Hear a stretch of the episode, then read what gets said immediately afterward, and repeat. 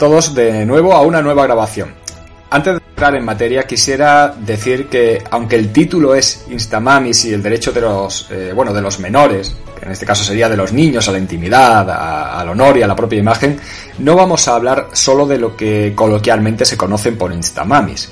Estas serían uno de los ejemplos, quizá el, bueno, de los ejemplos más extremos o más fácil de reconocer, de casos en los que se expone a menores en Internet de forma, podríamos decir, más que clara e intensiva, pero no deja de ser eso, un simple ejemplo. Si navegamos por Internet encontraremos, eh, sin tener que buscar además demasiado, pues multitud de vídeos en los que los niños son protagonistas. Y digo protagonistas en el sentido literal. Eh, salen jugando, o salen hablando de juguetes nuevos, de ropa, incluso vendiendo esos artículos, haciendo publicidad, eh, canales donde no hay mucha diferencia entre lo, lo que solemos llamar influencers y estos pequeños influencers. Pero no solo nos vamos a referir a estos casos, porque vulneración de los derechos de los menores también se pueden dar en casos que estamos hartos de ver a diario. Personas totalmente anónimas pero que comparten toda su vida en Internet, publicando constantemente eh, vídeos o fotos de sus hijos en cualquiera de las muchas redes sociales que existen. Y lo más importante de todo, estando esas cuentas abiertas a todo el mundo o a cualquiera que llegue hasta sus perfiles. En estos casos, también podemos hablar de vulneración del derecho de menores. Así que este es el tema del que vamos a hablar hoy. Y para eso tengo conmigo a alguien muy especial y que además creo que es la mejor persona que podía traer aquí para hablar de todo esto. Ella es eh, Carmen Florid, es eh, profesora de la universidad, es investigadora también y entre otras cosas ha dedicado mucho tiempo a escribir y publicar artículos y libros en los que precisamente trata toda esta cuestión que tenemos hoy delante. Eh, hola Carmen. hola Javier. Ahora, ahora te vemos. Hola Carmen, eh, bueno, pues muchísimas gracias por estar aquí y haberte animado a contarnos todo lo que conlleva este fenómeno y bueno, bienvenida al canal. Muchas gracias a ti. Decía que has escrito bastante sobre este tema y concretamente uno de los últimos libros que has publicado trata concretamente de toda esta cuestión, un libro que se llama Los menores y eh, los menores e Internet, riesgos y derechos. Aunque tengo entendido que tienes en proyecto un nuevo libro también sobre este tema, aunque más enfocado a que sean los padres los que conozcan toda esta problemática, ya que eh, bueno, el que actualmente está publicado es un libro algo más técnico, más enfocado al mundo jurídico, ¿no es así? Sí, así es, es un libro muy jurídico, entonces quisiera convertir, eh, me ha propuesto una editorial, la editorial Exis, convertir este libro en una guía específica para padres. Perfecto.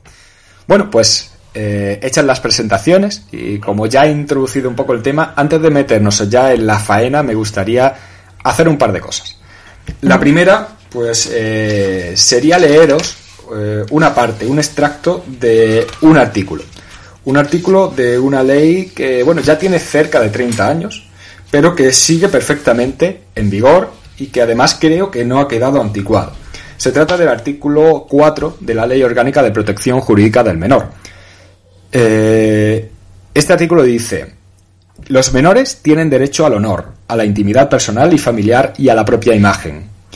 La difusión de información o la utilización de imágenes o nombre de los menores en los medios de comunicación que puedan implicar una intromisión ilegítima en su intimidad, honra o reputación que sea contraria a sus intereses, determinará la intervención del Ministerio Fiscal, que instará de inmediato las medidas cautelares y de protección previstas en la ley y solicitará las indemnizaciones que correspondan por los perjuicios causados. Se considera intromisión ilegítima en el derecho al honor, a la intimidad personal y familiar y a la propia imagen del menor cualquier utilización de su imagen o su nombre en los medios de comunicación que pueda implicar menoscabo de su honra o reputación, o que sea contraria a sus intereses incluso si consta el consentimiento del menor o de sus representantes legales. Los padres o tutores y los poderes públicos respetarán estos derechos y los protegerán frente a posibles ataques de terceros. Bueno, no he leído eh, eh, entero este artículo, pero con lo que he leído creo que podéis tener claro lo que conlleva de lo que vamos a hablar hoy. La segunda cosa que quiero hacer antes de entrar en materia es poneros un vídeo. Ahí está. Para los que no lo podéis ver, porque nos estáis escuchando a través del podcast, os diré que en el vídeo lo que se muestran son un par de ejemplos de vídeos publicados en YouTube en dos de los canales con más visitas y suscriptores eh, de nuestro país. En estos vídeos ya adelanto que he ocultado la identidad de todas las personas que aparecen, ya que no quiero contribuir a exponer aún más a los niños que aparecen en él. Bueno, el primer vídeo es de una famosísima youtuber, madre, si no me equivoco, de ocho hijos, y la creadora de un canal en el que el primer vídeo se subió hace ya cerca de 14 años, en 2009, y que era una ecografía de, bueno, no sé cuál de esos ocho hijos.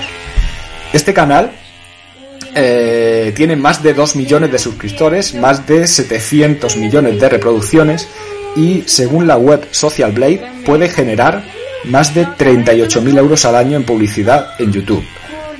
Eh, en este trozo del vídeo, pues eh, vemos a esta youtuber cortando el pelo de uno de sus hijos, un bebé que calculo pues que no tendrá más de 3 o 4 meses. Por otra parte, el segundo vídeo que aparece, que bueno, pues eh, vais a ver, es uno de los que figura en un canal quizá para mí aún más sorprendente. Se trata de un canal que se llama Las Ratitas y está protagonizado íntegramente por dos hermanas que no tendrán más de 10 años y que lleva ya 6 años publicando vídeos suyos. En estos vídeos, estas niñas aparecen eh, jugando y anunciando juguetes de todo tipo. Si miramos las cifras es cuando nos podemos asustar. Si Verdelis tenía más de 2 millones de suscriptores, estas eh, dos pequeñas tienen más de 25 millones de suscriptores. Suman más de la mitad de la población de toda España y tienen cerca de 9.500 eh, millones, 9.500 eh, millones de reproducciones de sus vídeos. Según la página de la que hablaba antes, Social Blade, pueden llegar a generar solo en publicidad en YouTube más de un millón y medio de ingresos. Pero aparte, eh, venden también distintos productos. Hasta han sacado varios libros en el que ellas son las protagonistas y que están entre los más vendidos de Amazon. Aparte, tienen también otros canales más, con más de 7 millones de suscriptores cada uno y en los que también salen con sus padres y que llegan a generar entre los dos más de un millón y medio de euros al año, por lo que me salen cerca de 3 millones anuales entre los tres canales. Bueno, en cuanto al vídeo que he puesto, pues en él hacen publicidad de una conocida marca de restaurantes de hamburguesas y tiene solo ese vídeo más de 114 millones de visualizaciones. ¿Qué te parece todo esto, Carmen? Pues me parece un disparate. Yo comencé a ver vídeos de estos cuando, cuando fui madre por primera vez, porque me acerqué a ellos por esa necesidad que tenemos todas muchas veces de ver en otras, ¿no? Cómo solucionan algunos problemas. Pero enseguida empecé a preocuparme por mi profesión de jurista. Mm, comprendí de inmediato que, que tenía que haber alguna protección legal para, para todo esto. Eh, mm, los canales eh, de redes sociales, algunos solamente imágenes, a otros imágenes y vídeos, otros solamente vídeos, están llenos de este contenido, llenos de este contenido. Em, en algunos casos eh, se muestra el día a día de unos niños, su pura intimidad, y en otros casos podríamos estar hablando de explotación laboral, como el último vídeo que has puesto. Déjame que te diga en el primer vídeo que has puesto em, de, esta, de esta influencer, hay un vídeo en el que va paseando por toda su casa grabando cómo despierta a sus hijos por la mañana para desayunar e ir al colegio. Y hay un momento que entra en el cuarto de su hijo mayor, que debe tener 12, 13 en ese momento, y claro, al entrar ella con la cámara a grabar el hijo, el hijo se tapa con la almohada. Eh, y ella, no, tonto, no, y le quita la almohada, ¿sabes? Para que salga bien. Yo no, no, puedo, no puedo comprender, tiene todo que ver con el cambio de paradigma social seguramente que estamos viviendo, pero la verdad es que es incomprensible la falta de control sobre todo esto, sobre todo con el artículo que acabas de leer, el artículo 4 de la ley 196 no deja absolutamente ningún lugar a dudas. Sí, claro. Eh, pero bueno, aquí hablamos, eh, y en estos vídeos eh, que he puesto, pues bueno, hablamos de la afectación de derechos al honor, a la intimidad, a la propia imagen de menores en los casos de, pues, bueno, pues grandes influencers. Pero, sin embargo, entiendo que no es, no es una vulneración que se produce exclusivamente en este ámbito. No. no. Realmente, incluso, aunque no se obtengan ingresos, en esas publicaciones, entiendo que, también se puede ver afectado ¿no? Eh, el derecho a otro tipo de publicaciones. El artículo 4, como te digo, yo entiendo que no deja ningún lugar a duda. Em, hay que ver siempre eh, cualquier cuestión jurídica dentro de lo razonable y de lo que ordena el sentido común. Es decir, no es lo mismo que yo en mi foto de perfil de WhatsApp o en, un eh, perfil de Facebook compartido solo con familia pueda compartir fotos de mis hijos si mis padres están lejos, etcétera, a mm, mostrar imágenes sin control en canales abiertos. Porque además hay cuestiones que pueden tener cierto interés, como por ejemplo enseñarle a mi familia una foto de mi hijo en su cumpleaños o en su primera comunión. Pero lo que no creo que pueda tener interés, ni mucho menos en abierto, es el día a día de mi hijo, el cómo se baña, el cómo come, el cómo ha discutido con un amigo, el cómo duerme. Verdelis ha llegado a poner una cámara oculta por la noche en su casa para que veamos en directo a sus hijos cómo duermen. Entonces, todo esto está dentro de lo razonable. Una, fotografía inocente compartida puede llegar a ser peligrosa, ojo, y, creo que luego hablaremos de ello, pero es una cuestión eh, medible. Ahora, este oversarenting, esta explotación excesiva de la intimidad del menor, aunque, incluso sin ingresos económicos. Lo que pasa que, como tú antes has apuntado, eh, hay influencers que tienen grandes ingresos económicos y hay otras personas que comparten solamente algunas cosas. Ellas empezaron por compartir algunas cosas y al eh, comprobar el éxito y el rendimiento económico de lo que estaban haciendo han ido creciendo y aumentando yo no, no quiero lanzar una afirmación, en fin, eh, eh, vacía, pero algunas hasta parece que siguen teniendo hijos para poder seguir teniendo algo que vender. Que no se acabe, ¿no? sí, claro, porque se, les, se hacen adolescentes, ya no quieren salir, ya no les puedes obligar porque se te revelan y te quedas sin negocio.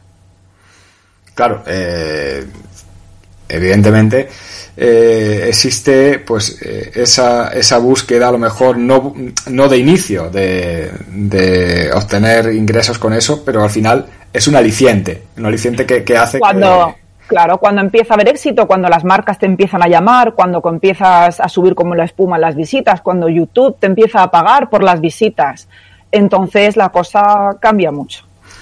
Y dentro de esto, por, mm, ¿Crees que dada la, bueno, la gran repercusión que tiene un vídeo publicado por alguien que tiene cientos de miles o millones de seguidores, sigue siendo relevante en estos casos el propio contenido del vídeo en sí?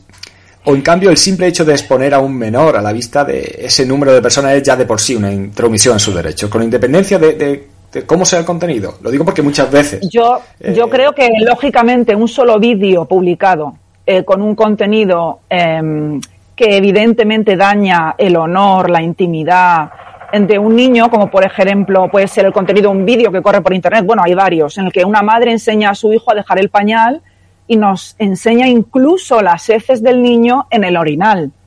ese solo vídeo en sí yo creo que es suficiente para la intervención del Ministerio Fiscal. Hay otros hay otras, eh, otros vídeos, otros canales, otros eh, eh, perfiles en redes sociales o Instamamis que producen mucha cantidad de vídeos o mucha cantidad de información y ninguna de ellas llega a ser directamente ofensiva. Pero eh, la radiación en directo de la vida de esos menores, aun no mostrándolos desnudos, por ejemplo, sí produce eh, un daño, porque para empezar les está creando una huella digital a una edad en la que no tienen suficiente madurez para entender si esa huella digital les va a perjudicar o no. Y déjame que te diga una cosa, aunque luego hablemos de los riesgos, Fíjate, en todos estos vídeos inocentes que se publican, muchos de ellos además para compartir de una manera bonita, tierna, amable la maternidad, porque la maternidad y la paternidad producen muchas dudas y muchos momentos duros de incertidumbre y de exceso ¿no? de, responsabilidad.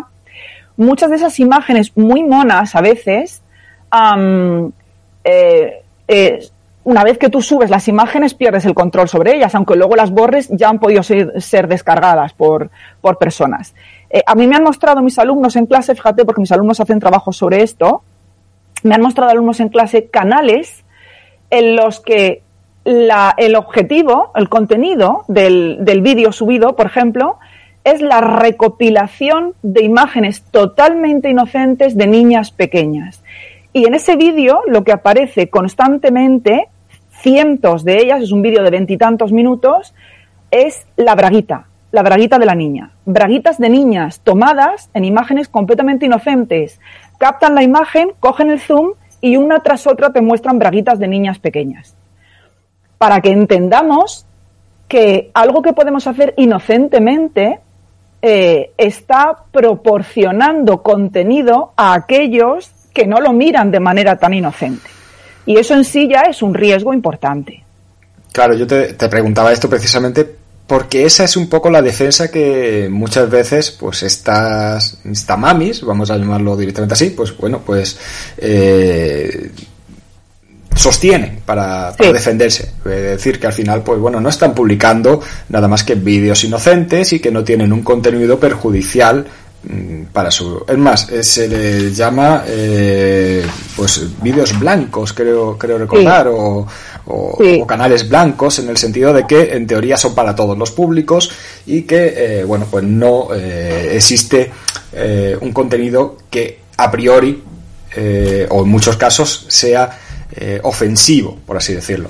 Y esa es un poco la defensa. Por eso te, te planteaba esa necesidad de que el contenido tenga que tener mm, pues eh, cierto eh, cierta información o cierta imagen eh, para poder ser perjudicial o, si no, o si efectivamente, como dices, yo no lo creo. es necesario. Yo no lo creo porque la solamente publicación de las imágenes, por muy blancas o inocentes que sean, genera un riesgo.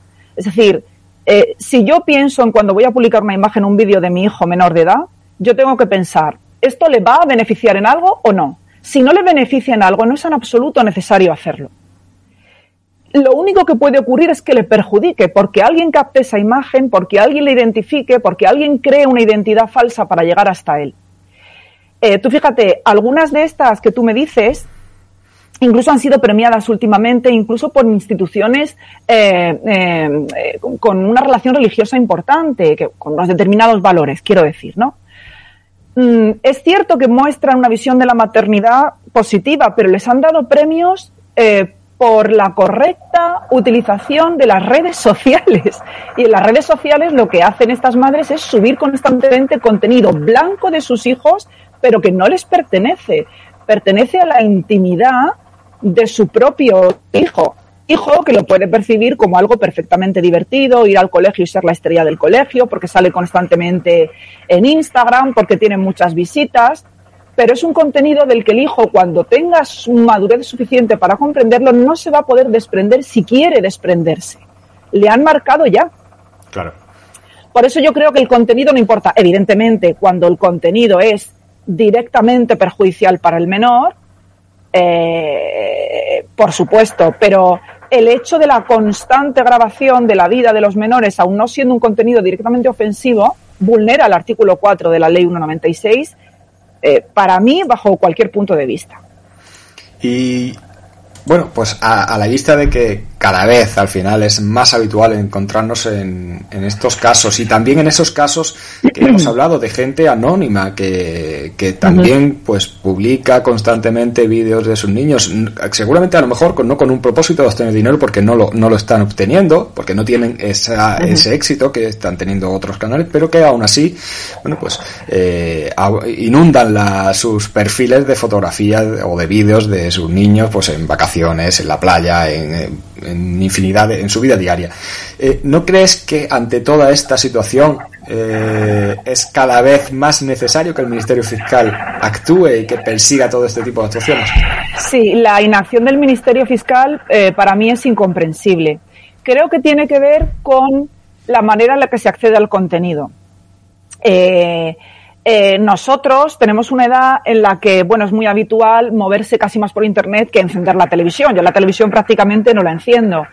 Pero todavía estamos un poco ahí al límite y aquellos que son mayores que nosotros eh, no conciben Internet más que como un instrumento de trabajo y no de entretenimiento las 24 horas. Yo creo, creo, estoy totalmente segura de que si, por ejemplo, por poner un ejemplo, en Telecinco, ¿bien? Saliera, se estrenara un programa nuevo que consistiera en eh, que una madre, eh, hablo de madres que pueden ser padres, pueden ser tíos, pueden ser abuelos, pero normalmente es la madre porque muchas veces encima es quien más está con el niño y es los casos que vemos son casi siempre madres, ¿sí? Un programa en el que se viera en el interior de una casa con niños menores y viéramos despertarles, desayunar, ir al colegio, resolver sus conflictos entre hermanos, que han suspendido una asignatura, que cómo hacen los deberes, que si le duele la tripita, que si puede hacer caca o no puede hacer caca, en fin, cómo se acuestan, qué cenan. Si el programa, el contenido del programa en la televisión fuera ese, yo creo que el Ministerio Fiscal actuaría seguro y que estaría toda España escandalizada. Lo que pasa que como no es una cosa eh, que esté en televisión, sino que está en redes sociales y hay que buscarlo, ¿no? Aunque tiene millones de seguidores muchos de esos canales, parece que es algo como que está fuera del control, ¿no? Yo creo que bastaría una denuncia. Yo creo que eh, eh, bastaría un, yo a veces me lo he planteado, tengo que confesarlo. Mm, pero claro, mm, el Ministerio Fiscal tiene que actuar motu propio, igual que el juez debería actuar de oficio en estos casos solamente hay sentencias en casos en los que los padres, los progenitores del menor se han separado y uno de ellos no está de acuerdo con que el otro publique imágenes del niño en común, de que el hijo que tienen en común en Internet. En ese caso sí hay sentencias que prohíben subir imágenes del menor a Internet. Lo que no hay son sentencias de cuando ambos progenitores están de acuerdo, porque claro, encima la propia ley dice que los padres son los representantes de los menores y los que tienen que velar por la eh, eh, no vulneración de sus derechos. Con lo cual, cuando hay consentimiento de ambos progenitores, la intimidad del menor puede ser violada, lo cual no es correcto, ¿bien? Pero yo creo, sinceramente, que nos acercamos a un momento dentro de unos años en los que eh, personas que eran menores cuando se violó su intimidad y luego pasan a ser mayores, reclamarán a sus padres. Primero, por el rédito económico que sacaron y que nunca les llegó. Y segundo, por la huella digital que les ha marcado. Eso es lo que yo creo. Claro, realmente es que estamos ante una problemática tan reciente que todavía no estamos viendo toda la repercusión que, que puede conllevar. Sí, yo creo que no. Eh, Yo creo que no lo vemos todavía. Claro, eh, todavía eh, los canales que más audiencia tienen, pues todavía son menores de edad a, día de hoy los protagonistas de esos canales. Es más, son menores de edad en unas edades todavía en las que, bueno, pues quizá no ni son conscientes de la repercusión que les tiene o todavía no ven los perjuicios que les puede llegar a ocasionar. Eso es. Y en algunos, y en algunos casos, perdóname Javier, estamos hablando todo el rato de explotación de la intimidad de menores, pero eh, en algunos casos lo que hay directamente es una explotación laboral. Porque ese, por ejemplo, vídeo de las ratitas que tú muestras, cuando un niño, cuando un menor de edad, menor de 16, a partir de los 16 años necesita consentimiento paterno para, para, para trabajar, salvo que esté emancipado, y a los 18 ya se, se, adquiere la plena capacidad, como sabemos. Por debajo de los 16 años, el único régimen que tenemos es el régimen de los niños artistas, laboral, me refiero. Eh, el trabajo infantil está prohibido. Bien, por nuestra ley y por tratados internacionales a los que estamos eh, adscritos, ratificados por España. El trabajo infantil está prohibido. Solamente existe una excepción, que es la del trabajo de los niños artistas. Cuando tú ves un niño en un anuncio de televisión, en una película, en una obra de teatro, en un musical, Esos niños son niños artistas y están sometidos a un régimen especial laboral, en el que existe un control muy estricto de la autoridad laboral de las horas que pueden ensayar, trabajar, las horas que tienen que descansar, etc. Estos niños que hacen publicidad de productos en Internet, que hacen como, eh, como series, ¿no? Como las ratitas, que eh, hay un, ah, pues hay un capítulo que las ratitas, una va a buscar a su hermana para salir de fiesta y las dos se maquillan y se arreglan, se cogen su coche rosa y se van por el pasillo de su casa.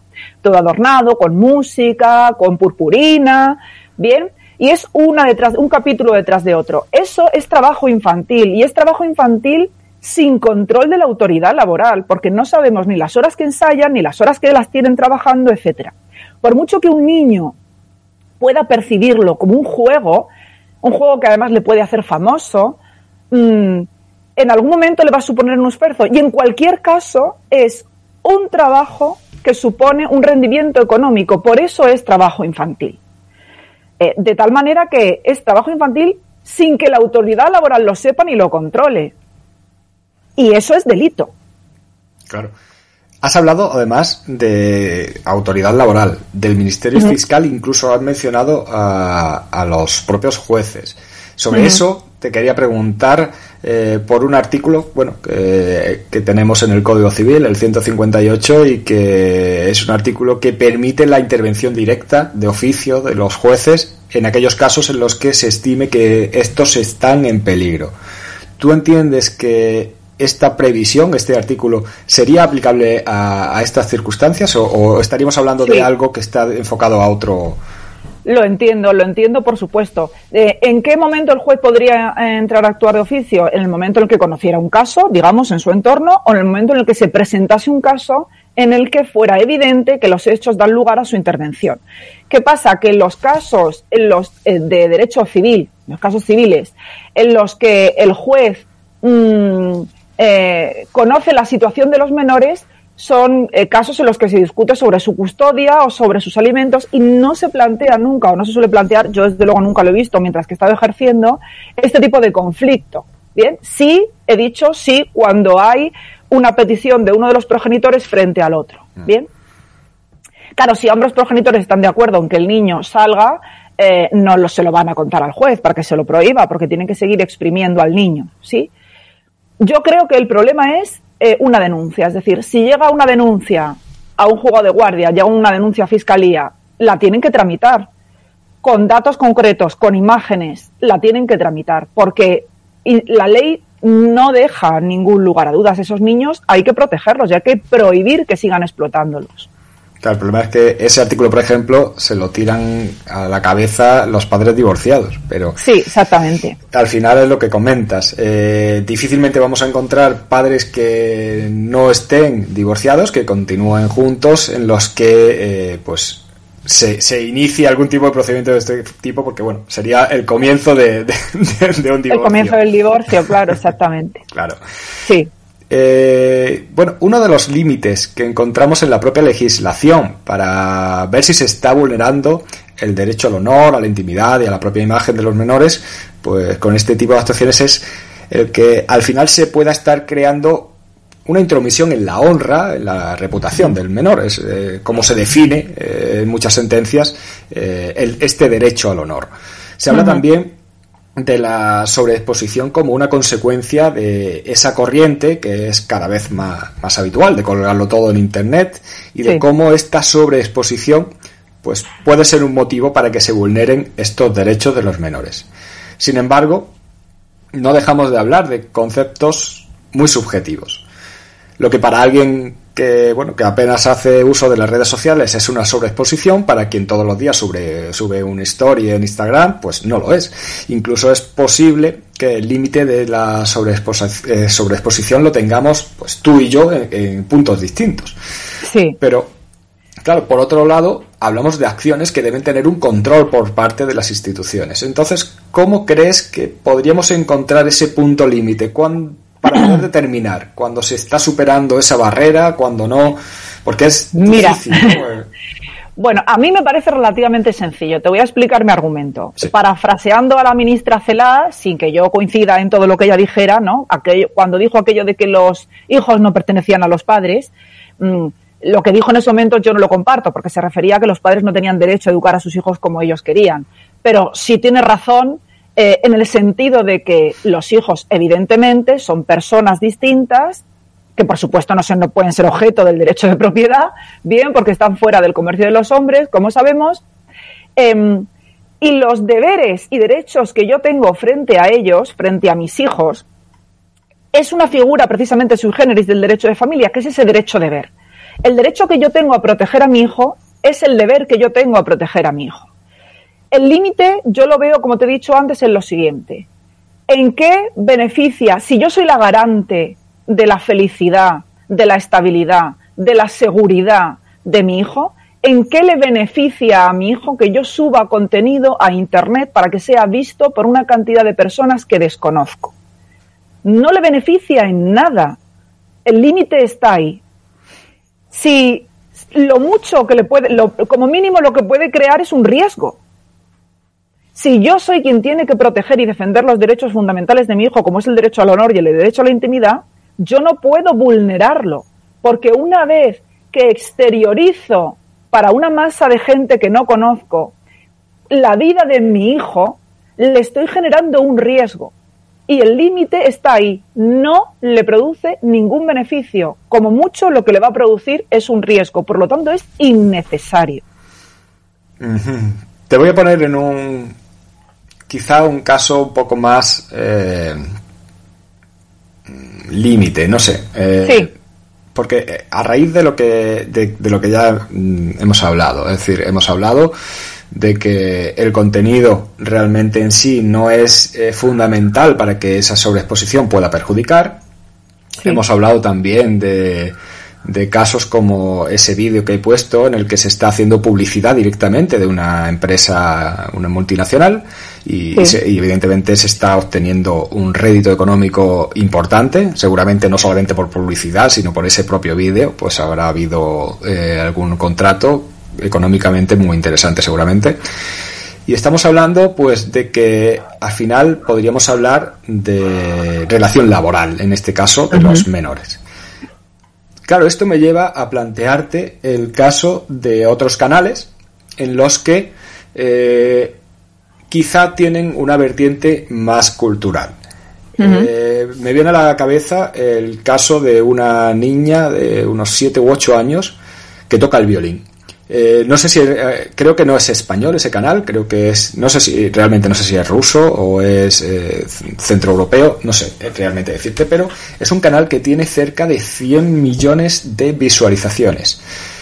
En este caso, pues con todo el dinero que se genera, evidentemente, pues lo que se publica no son los conciertos de fin de curso de esta niña, lo que se publican son auténticos videoclips.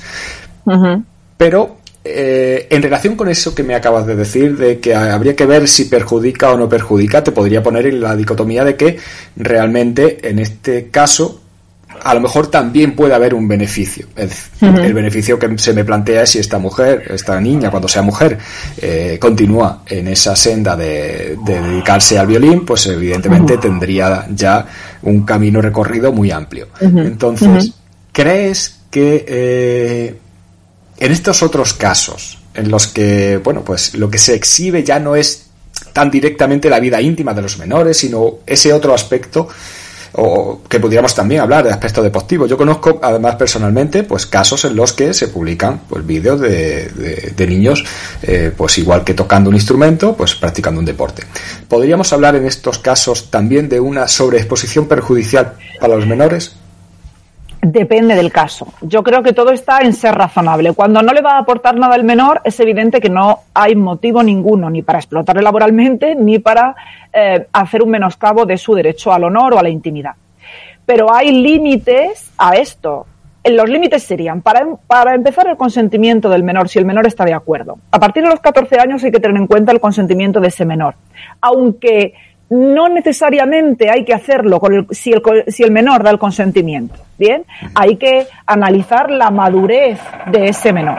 Bien, incluso dándolo por debajo o por encima, hay que analizarlo, porque puede querer, pero puede ser que sea perjudicial para él. Si el menor quiere salir desnudo constantemente en Internet, pues su consentimiento no vale, porque no tiene madurez suficiente, pero hay menores que en la misma edad, pues algunos son más y otros son menos maduros para comprender las consecuencias de, los que están, de lo que están haciendo. Pero ese consentimiento hay que tenerlo en cuenta ahí.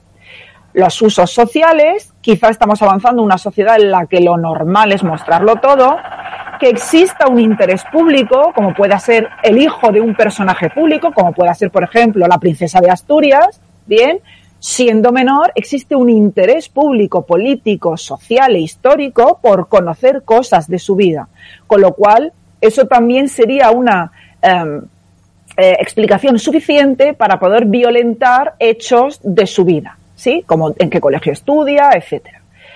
Em, y luego también porque existe un interés científico o cultural relevante.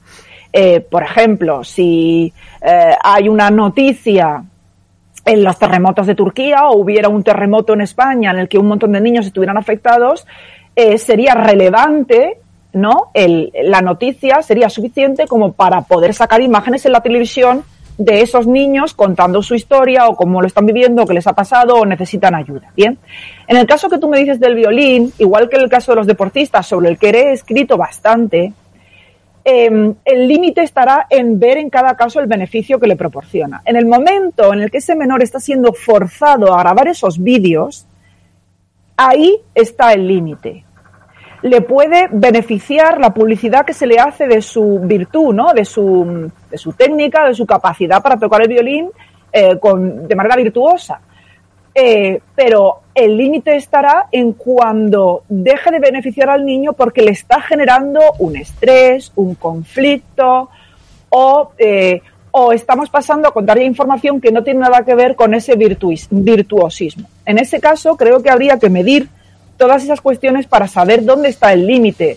Yo no hablo de prohibir en cualquier caso publicar cualquier imagen del menor, pero sí creo que tiene que ser razonable. En el caso de un deportista menor de edad puede ser razonable siempre que el menor sea consciente de lo que está haciendo y de que no exista ninguna duda de que quiere que se publicite. Ese es donde yo creo que estaría la, ¿no? El punto para saber cuándo se está excediendo o no. Creo que coincidimos en esa cuestión.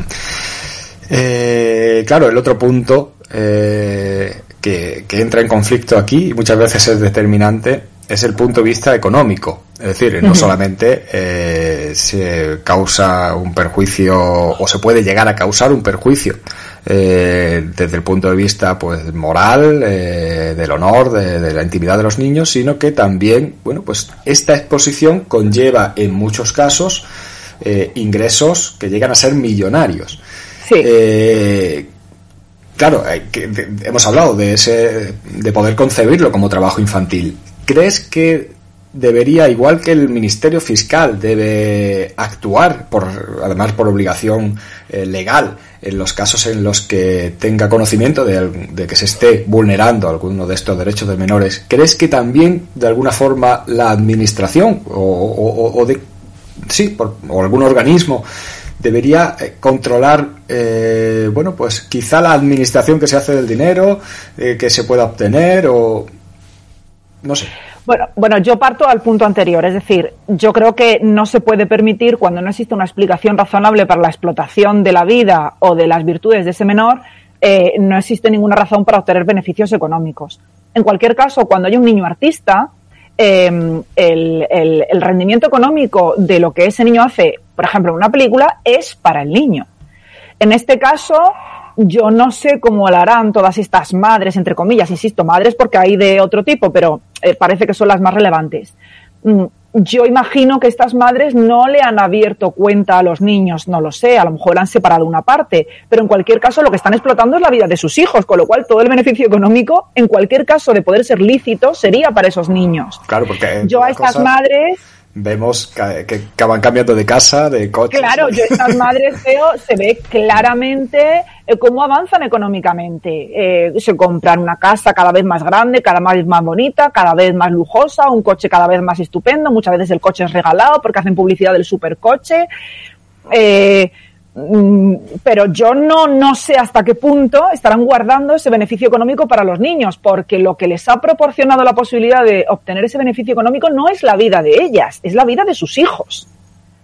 en un momento en el que no tienen madurez para entender que se les está explotando. Claro, quizá por eso veremos en un futuro, pues seguramente más de un caso de, yo estoy convencida. de reclamaciones de los propios hijos eh, frente a yo sus estoy convencida, yo estoy convencida, estoy convencida, estoy. Dejando un poco de lado todo, eh, bueno, pues lo que directamente puede provocar la explotación de la imagen de, los menores, eh, también existe eh, otro tipo de riesgos que ya hemos empezado a, también a vislumbrar antes, eh, que puede tener para los propios menores la exposición en las redes sociales. porque como digo, muchas veces pensamos únicamente en esa vulneración del derecho a la propia imagen, al honor, pero esto sería realmente una parte de los riesgos, porque al final colocando al niño en el centro de esa exposición, pues también eh, se le está colocando al alcance de cualquiera que no tenga buena intención. ¿Qué peligros puede llevar? Bueno, eh, eh, te voy a contar primero un, dibujo que vi hace poco para que, es muy expresivo ¿no? de lo que está pasando y ahora te voy a enseguida contar los riesgos. hace poco yo sigo en Instagram a un dibujante que hace unos dibujos muy originales y hace poco publicó uno que me impactó muchísimo porque es realmente lo que es. Había una pantalla de ordenador, en la pantalla de ordenador salía una mamá con un bebé, pues en su casa y tal, y mirando la pantalla del ordenador había miles de personas. Pues eh, un viejecito, eh, un ladrón, ¿no? Con el antifaz, uno con un cuchillo, eh, un montón de niños. Bien, esto es para que seamos conscientes de que cuando subimos algo, em, estamos proporcionando sobre nuestros hijos, a los que en teoría tenemos que proteger de cualquier peligro por mandato legal, 154 y siguientes del Código Civil, en cuanto al contenido de la patria potestad, pero le estamos creando unos perjuicios directamente. El primer perjuicio sería la creación de la huella digital del que ya hemos hablado, es decir, a ese menor se le va a crear una identidad digital de la que ya no se va a poder desprender, porque una vez que subimos imágenes y contenido, perdemos su control. Otro peligro mm, grave es la posibilidad de identificar y localizar al menor. Eh, hay madres que suben fotos o vídeos de sus hijos con el uniforme del colegio. Eh, y, dicen en qué ciudad viven, no te dicen el número de la calle y el piso, pero eh, quizá hay ciudades que no son muy pequeñas, puedo dar un paseo y localizar el sitio perfectamente. Eso es un riesgo, porque tú estás exponiendo a un niño a la posibilidad de quien quiera hacer daño lo pueda localizar. Eh, hay otro peligro que es el del grooming. Al poder identificar y localizar a un niño, se han dado casos de eh, menores que teniendo ellos su propio perfil, su cuenta en Instagram o en Facebook o donde sea, em, aquellos que quieren abusar de niños se generan un perfil que sea de la confianza del niño. Es decir, pues si saben que va a tal colegio, pues le dice, pues soy soy tal, soy también de tu colegio, se va ganando ¿no? la confianza del niño haciéndose pasar por otra persona. Le van eh, eh, solicitando información que parece inocente, al final va subiendo de tono y al final les terminan extorsionando y solicitándole una cita presencial a cambio de no contar todas las imágenes que tienen de ellos y la información que tienen de ellos. Cuando yo estuve escribiendo el libro del que has hablado al principio de la entrevista, hablé con un jefe de policía eh, que iba a ir a detener a un pederasta. Hay que distinguir entre pedófilo y pederasta. El pedófilo es el que siente excitación sexual con niños o incluso bebés y el pedófilo es el, perdón, y el pederasta es el que llega a ejercer y llega a abusar, ¿sí? Yo tuve una conversación con este señor y él iba a detener a un, a un pedófilo de estos que acumulan y pasan por esas líneas extrañas de Internet carpetas y carpetas de imágenes de niños subidas en Internet por sus propios padres o por los propios niños. Yo siempre que veía las noticias eh, y salía una noticia de estas, yo decía, pero ¿cómo es posible que haya millones de imágenes pedófilas? Porque claro, puede haber algún padre o alguna madre eh, totalmente mm, fuera de lo razonable, ¿no? Que exponga a sus hijos a que alguien abuse de él y se haga fotos con el niño. ¿Sí? Puede haber abusadores en guarderías, en colegios, que lo hacen amenazando al niño o engañándole, toman imágenes, ¿no? Pero eso escapa al control de los adultos que tienen que protegerle. Pero yo decía, ¿cómo es posible que haya millones de fotos? Y me dijo este jefe de policía, no, no, es que de entre esas millones de fotos, la mayoría de ellas son fotos inocentes. ¿Qué pasa? Que en esas carpetas de pedófilos, la fotografía de un niño de dos añitos con su uniforme de la guardería es un tesoro porque se excita sexualmente con ello. Y nosotros le estamos proporcionando la imagen de nuestro hijo para que él la comparta en su mente, entiendo, perturbada. ¿Sí? el, el, peligro del que hemos hablado, el crearse un perfil para llegar al niño, se llama grooming y se da mucho. Las carpetas de pedófilos eh, están llenas de este tipo de imágenes inocentes que compartimos nuestros hijos en la playa o en la bañera, etcétera. Bien. Y muchas de esas imágenes, eh, mediante un programa informático, son transformadas en imágenes en las que se ve cómo se está abusando del menor yo subo una imagen de mi hijo en la bañera en, lo que, en la que no se ven, digamos, sus genitales, se ve al niño de barriguita para arriba, y ellos modifican esa imagen y ponen a un adulto al lado abusando de él. Y esas eh, imágenes modificadas forman parte también de esas carpetas de pedófilos.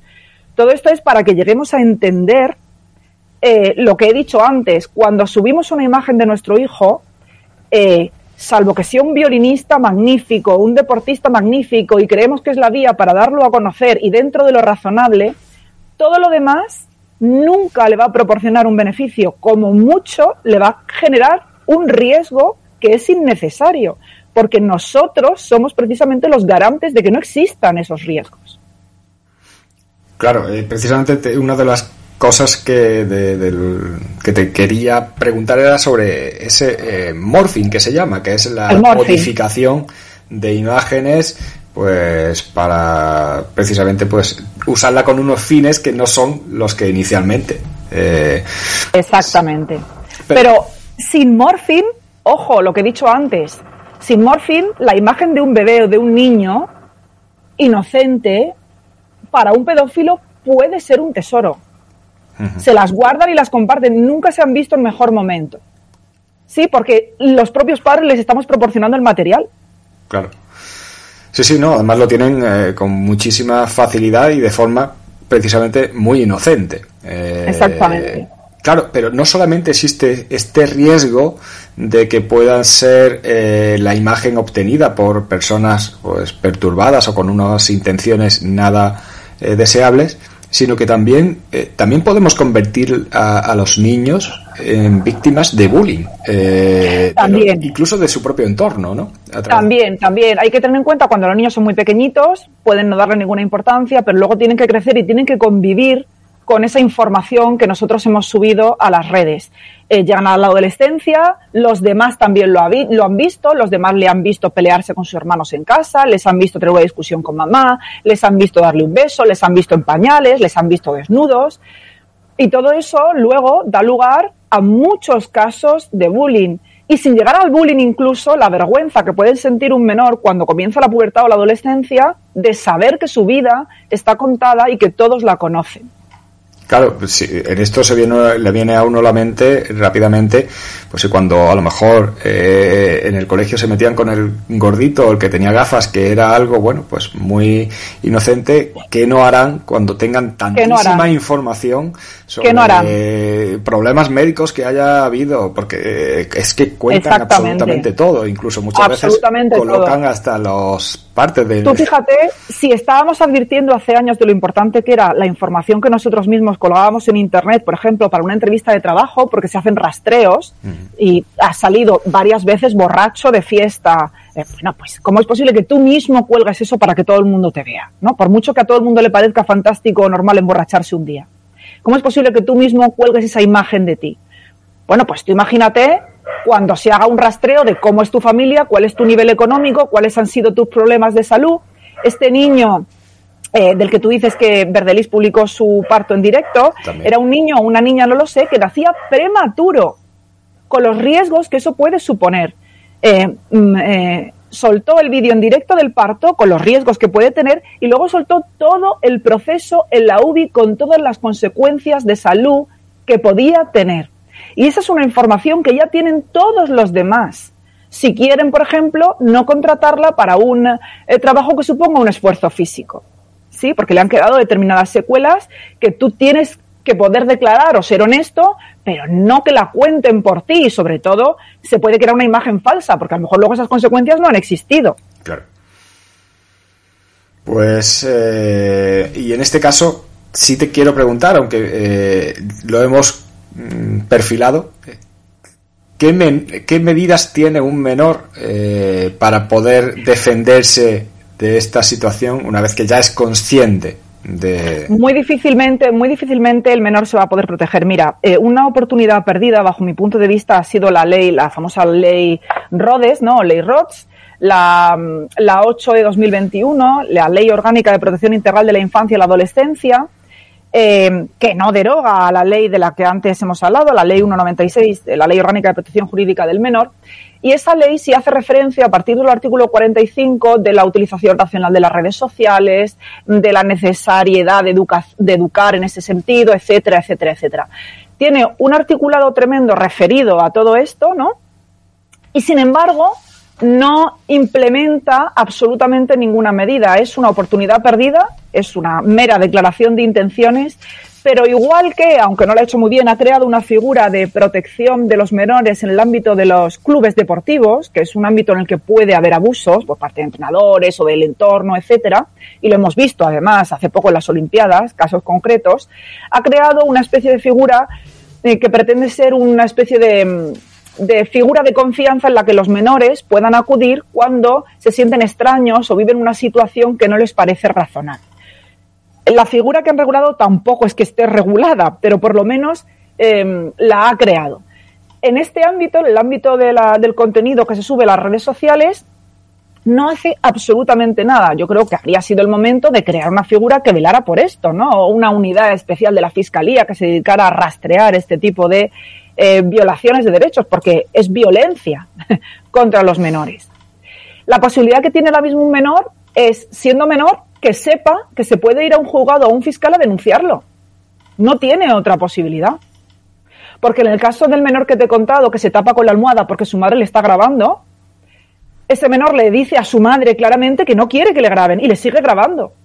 Entonces, si precisamente su madre y su padre son los que tienen que protegerle en, la, en el ejercicio de sus derechos fundamentales son los que lo están vulnerando, ¿a quién va a acudir este menor? Este menor, como digo, tendría que ser consciente, tendría que contárselo a alguien y ese alguien ser suficientemente razonable como para acudir a un juzgado a una fiscalía que le protegieran.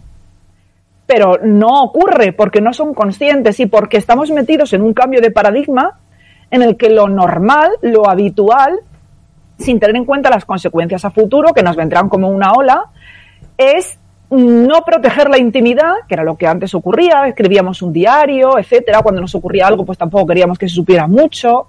Ahora es al revés, ahora vamos a la extimidad, toda nuestra vida, ¿no? Como si fuéramos unos famosos, ya no necesitamos intermediarios, no necesitamos revistas del corazón, no necesitamos programas del corazón, lo mercadeamos nosotros mismos directamente a través de un canal de internet. Eh, ese cambio de paradigma hace que alrededor sea normal, pero hay que comprender que lo normal quizás sería, en ese cambio de paradigma, vender mi propia vida, pero no explotar la de aquellos que tengo que proteger. Con lo cual, difícilmente tienen que ser conscientes de que pueden pedir ayuda, y pueden pedir ayuda, pero no creo que lo sepan. Claro. Y aquí, bueno, estamos hablando de los perjuicios que implican estas prácticas para los menores cuando son llevadas a cabo por los propios padres. Pero bueno, hoy en día Legalmente, a partir de los 14 años, cualquier menor de edad puede abrirse una cuenta en una red social. Aunque, bueno, con los sistemas de seguridad que hay, realmente también puede abrírsela cualquier menor de esa edad y, y, muchísimos más jóvenes, porque existe con mucha facilidad para que acceda a Internet. Y bueno, y cada vez eh, tienen teléfonos móviles más jóvenes y además si son padres divorciados ya entraríamos en un mundo aparte. Eh, pero bueno, ¿qué hay del riesgo en el que se meten los propios menores usando sus propias cuentas. Aquí son los padres los que deberían, ¿no? Controlar el uso que se hace. Sí, claro, pero... claro, los padres pueden y deben. Bien.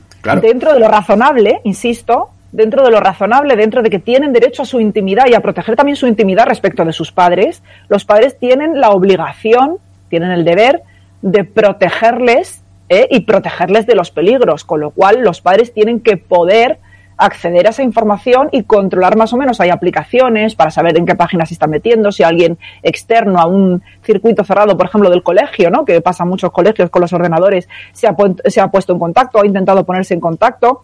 Esto nos ocurría también antes cuando no había internet y salíamos a la calle y hablábamos con cualquiera. Siendo menores de edad, nuestros padres tienen que protegernos de eso. Pero claro, ya te digo, si estamos en que son los padres los que suben la información, difícilmente eh, salvo a lo mejor cuando empiezan a crear sus propios canales y a ganar su propio dinero, a lo mejor ahí ya se enfadan porque les han eh, fastidiado el negocio. no lo sé. Mm. Pero tienen el, tienen el derecho y el deber de velar porque se protejan los derechos de sus hijos en Internet y controlar la información que suben y que reciben. Que además esto, el hecho de que los padres tengan ese derecho de ver de controlar no exime que la fiscalía siga teniendo ese deber, ese deber también de controlar si no hacen ese control. Por supuesto. Mira, hay una figura que a mí, para que, para que, para que comprendamos este cambio de paradigma, hay una cosa que a mí me pone especialmente, me preocupa especialmente. Eh, una madre puede querer explotar a sus hijos económicamente porque ha encontrado un filón, ¿no? De, con todo lo que hemos hablado. Pero es que ahora lo que veo constantemente son los instacoles. Sea, hay colegios, que ya es una cuestión que me alucina, hay colegios privados a los que tú pagas para, eh, para que tu hijo esté ahí y en vez de ahora ellos contratar niños actores o modelos para sus panfletos publicitarios, etcétera, etcétera, cuelgan directamente en Instagram las imágenes de tus propios hijos dentro de sus aulas, con lo cual ya saben cómo son las aulas, cuántos niños hay en las aulas, cuántas puertas hay de acceso, eh, eh, qué niños hay ahí, cómo se llaman. Eh, yo no, no lo puedo comprender. Si ya reciben beneficio económico por tener a sus niños, por tener a tus niños allí, ¿por qué tienen además que explotarlos para hacerse publicidad? Es, es, cierto que los colegios te piden consentimiento, ¿vale? Es cierto que te piden consentimiento, pero la idea en sí me parece espeluznante. ¿Qué necesidad tiene un colegio de sacar lo que ocurre dentro de sus aulas en una red abierta a todo el mundo? Claro. Tiene que protegerlos, no exponerlos. Claro, distinto es, y lo volvemos a lo de antes, a, un uso, pues, eh, dentro de la lógica razonable. Razonable. Los niños ganan un concurso eh, nacional de canto. Pues, lógico, es una cuestión para estar orgulloso y se publicita como es natural. Pero el día a día de los niños en el comedor, jugando con la plastilina, yo no puedo entender por qué les exponen de esa manera. Es un riesgo innecesario. Bueno, para ir terminando, eh, me gustaría preguntarte, porque, bueno, hablamos eh, de que hay una legislación que protege a los menores que, de que se vulneren los derechos propios de honor, propia imagen, intimidad.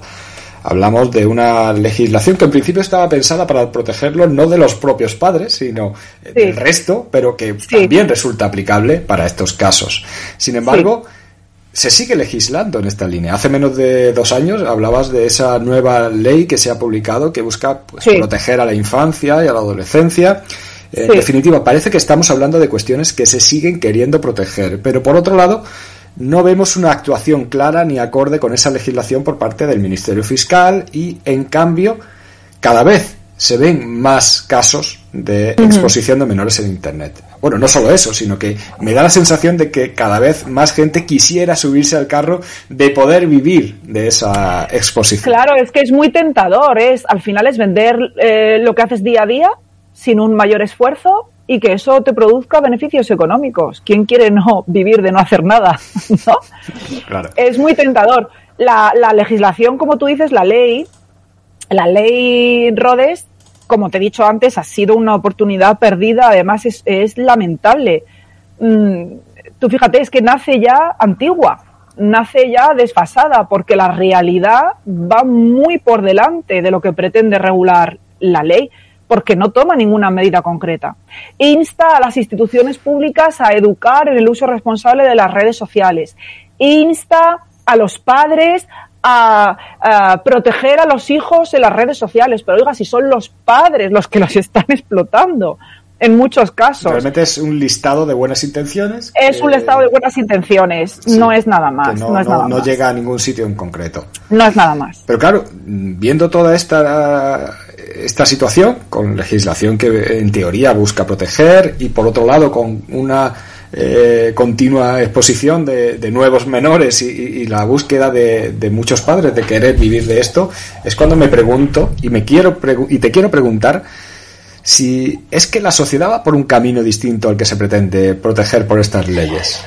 Eh, pues eh, sí, evidentemente, salvo que esté en la cabeza de nuestros legisladores eh, que cuando ellos declaran una intención todos vamos a ser muy buenos, la vamos a entender y la vamos a cumplir, yo no le encuentro ninguna explicación. No le encuentro ninguna explicación. Quizá soy muy exagerada. no lo sé. Quizá alguien que lo suele hacer ve esta entrevista y dice, anda, pues si yo lo estoy haciendo todo el día y no me doy cuenta de los riesgos que hay.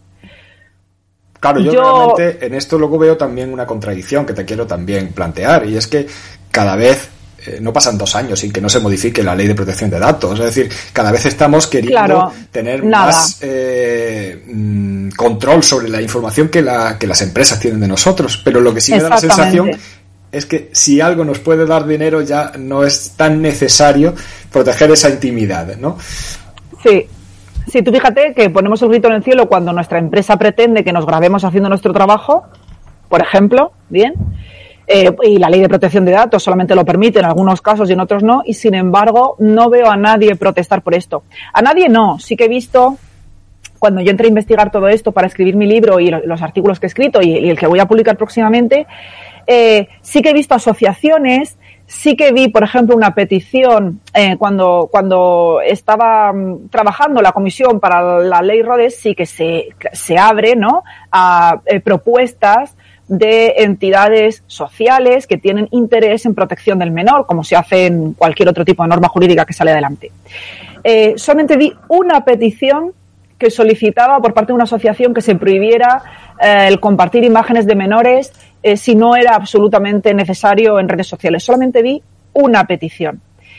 yo me puse en contacto además con varios diputados cuando estaba la comisión trabajando, que fue en pleno COVID, eh, les mandé un informe muy extenso sobre todo eso. Soy consciente de que se discutió en la comisión, pero desde luego no se reflejó en la ley. Desde luego que no. Pues no lo sé, creo que cuando llegue el aluvión de demandas que llegará, quizá nos daremos golpes de pecho y pensaremos que algo no hemos hecho bien.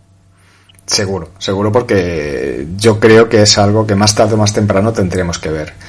Y seguramente eh, no va a ser eh, cuestiones de casos aislados. No, no creo.